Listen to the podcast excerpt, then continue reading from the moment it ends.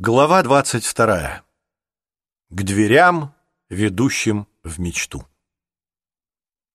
Рик попробовал забраться на главную мачту.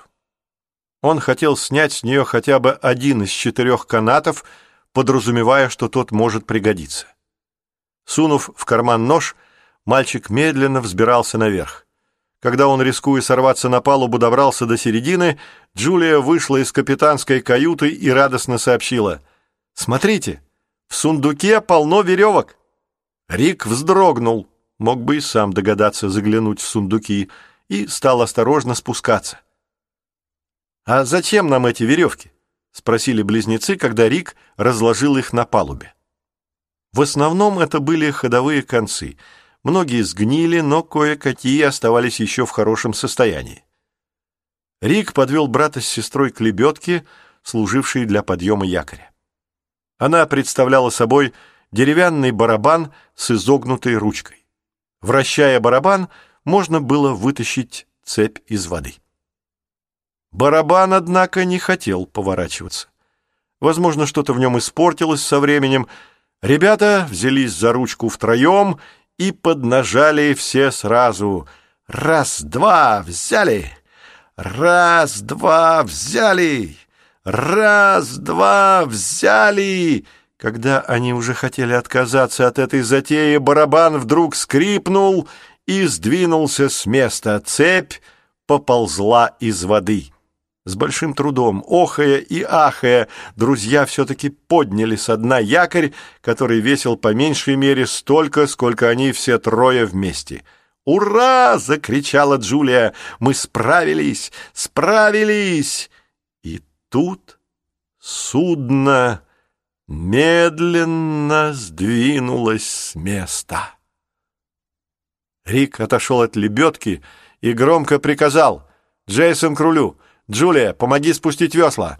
Одно на штирборд, другое на бакборд!» Джулия застыла в недоумении, не понимая, что от нее требуется.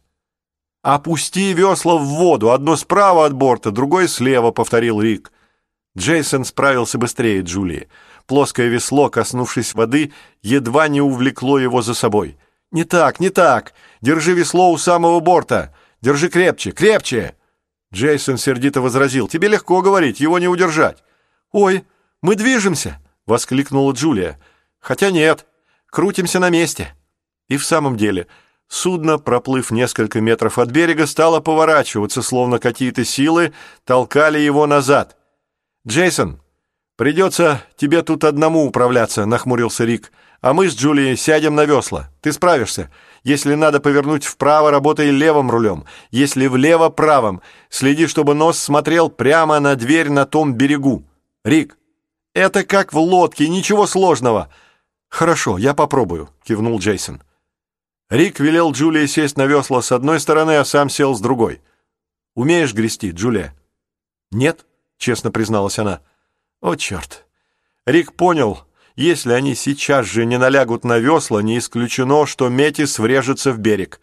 «Меняйтесь местами, быстро!» — приказал он. «Ты, Джулия, иди на корму, а Джейсон будет грести». «Джейсон, иди сюда!» — крикнула Джулия брату. Джейсон взялся за весло. «Ты-то хоть умеешь грести?» — спросил его Рик. «Конечно!» — солгал мальчик. «Что ж, отлично. На счет три кладем весла на воду, делаем грибок, сушим. Весло на воду, грибок, сушим. Все понял? Да, ответил Джейсон, хотя не понял ровным счетом ничего. Раз, два, три, произнес Рик, опустил весло в воду, налег на него всей тяжестью своего тела и сделал грибок. Джейсон старательно повторял его движение. Снова, еще раз, еще, раз, два, три. Раз, два, три. Судно, однако, не двигалось с места. «Что-то явно держит его!» — крикнула Джулия. «Стоим!» «Этого не может быть!» — вскипел Рик. И все же пришлось признать, Джулия права. Судно не двигалось, даже поворачиваться перестало. «Стоим, как на приколе!» «Ну, конечно!» — догадался Рик. «Тут наверняка есть еще один якорь!» И в самом деле Казалось, будто корабль держит якорь. «Нужно искать второй якорь! Быстро!» — скомандовал Рик. Осматривая палубу, Джейсон вдруг догадался, в чем дело. Может, дело вовсе не в якоре, а в том, что судну нужна цель. Цель, чтобы двигаться. Может, тут есть какой-то инструмент, позволяющий задавать маршрут, ну, вроде радара на самолете. Именно это и нужно искать. Мальчик заглянул в трюм, но трюм был совершенно пуст. А что, что если судно просто ожидает приказа, куда следовать? Что если оно волшебное?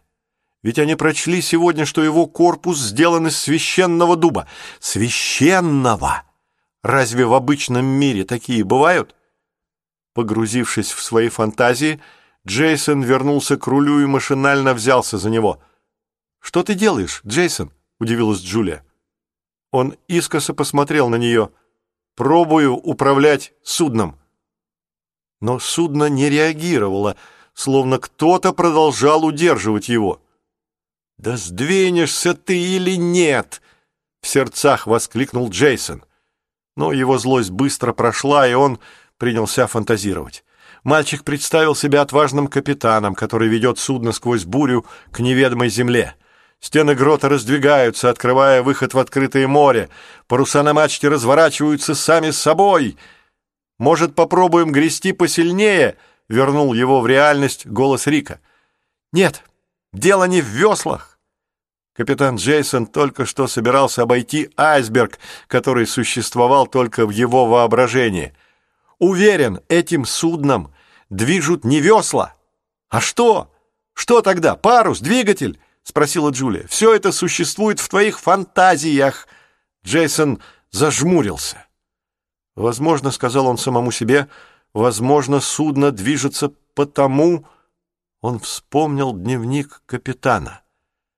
«Разве там не говорится, что судно следует желаниям своих капитанов? Египет!» Мальчик не сомневался, что старый Улис побывал там и на борту именно этого судна для большей уверенности. Он опустил руку в карман и вытащил дневник, который служил подставкой для глаза Нефертити. «Египет!» — прошептал он. Едва он произнес это слово, как руль завибрировал у него под рукой, а ветер закрутил светлячков спиралями. «Что происходит? Откуда взялся этот ветер?» — крикнул Рик с палубы. «Египет!» — громче сказал Джейсон. Штурвал опять завибрировал, а налетевший порыв ветра окончательно разметал светлячков. «Джейсон, темнеет!» — вскричала Джулия. «Сейчас что-то случится!» Джейсон кивнул. Он нисколько не испугался. Судно ответило ему. Мальчик положил дневник в карман и обеими руками схватился за руль. «Держитесь крепче теперь!» — сказал он и отчетливо произнес. «Отвези меня в Египет!» «Джейсон, что ты несешь?» — удивилась Джулия. И тут налетел новый порыв ветра, да такой сильный, что Джейсон упал. «Я же сказал, держитесь!» — крикнул он, поднимаясь на ноги. «В Египет! В Египет! Отвези меня к Нефертити, в сокровищницу Тутанхамона!» ту же минуту поднялся чудовищный ураган. Вода прибывала, светлячки исчезли, грот погрузился в полнейший мрак.